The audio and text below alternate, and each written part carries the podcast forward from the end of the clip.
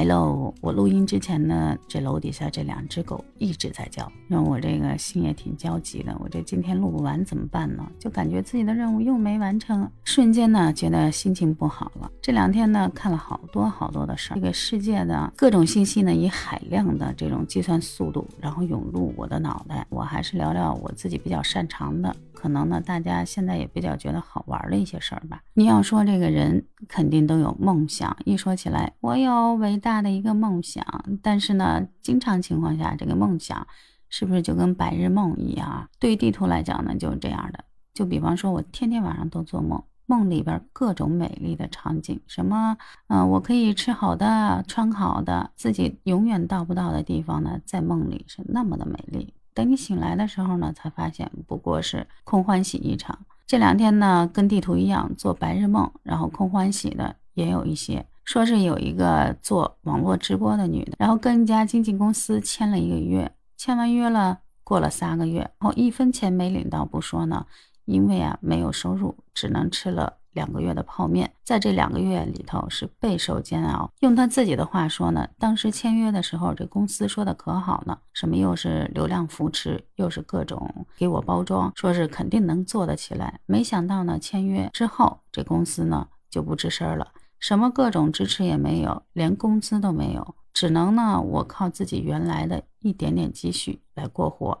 本身呢自己也没什么收入，所以呢这仨月吃了俩月的泡面，吃的一看见泡面就想吐，实在熬不住了，想跟这个公司解约。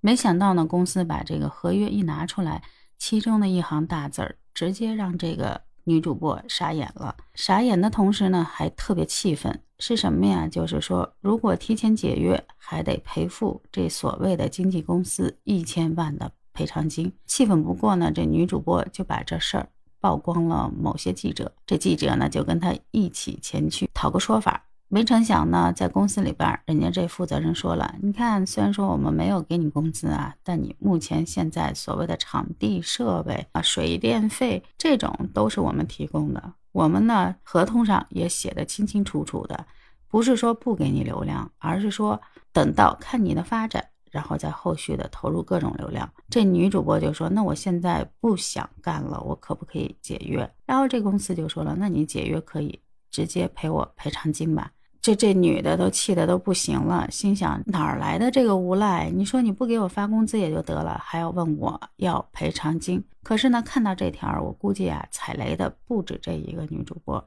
因为现在大家都知道，这个主播行业呢是一个新兴的行业。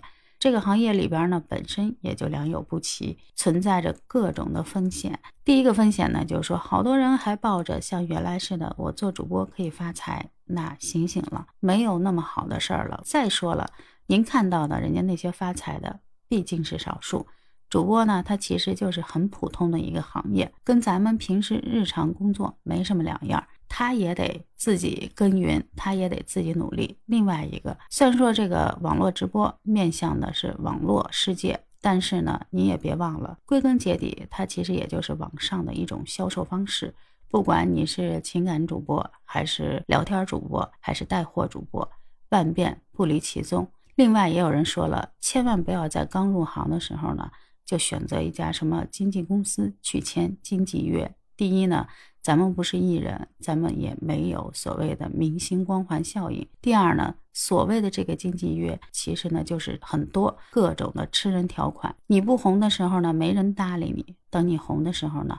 人家还要过来分你一杯羹。也有人说了，现在这个主播行业已经不能跟刚兴起那会儿比了，永远呢都是第一个吃螃蟹的人得利。现在呢，已经是很多人涌入了这个行业，所以说根本就没有一夜暴富这么一说了。你要还抱着这种网红梦啊，或者说一夜暴富呢，那洗洗睡吧，哪有那么好赚的钱？还有人说了，说你如果要签约呢，一定要仔细的审条款，千万不要跟这种公司签，因为这种公司呢，作为初创公司，第一没资源，第二呢，他也不会投入很多的精力，啊，他就像一个吸血鬼一样，其实呢就是靠主播发财的。第三呢，你要想签，你就签一个商务约，然后千万不要签什么所谓的经纪约，你玩不转的。在这儿呢，地图也想跟所有的类似做主播的这些小伙伴说一句：天下呢永远没有免费的午餐。另外一个是什么？你现实生活当中，你要问问自己，你几斤几两重？你能不能在这个网络世界里边打造出属于自己的一片天地？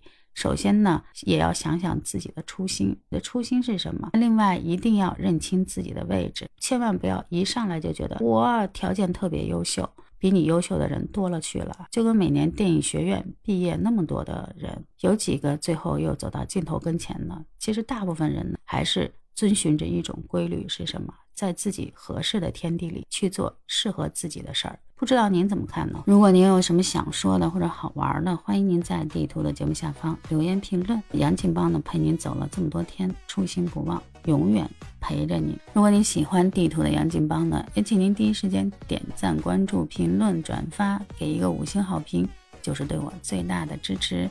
明天我们再见了，拜拜。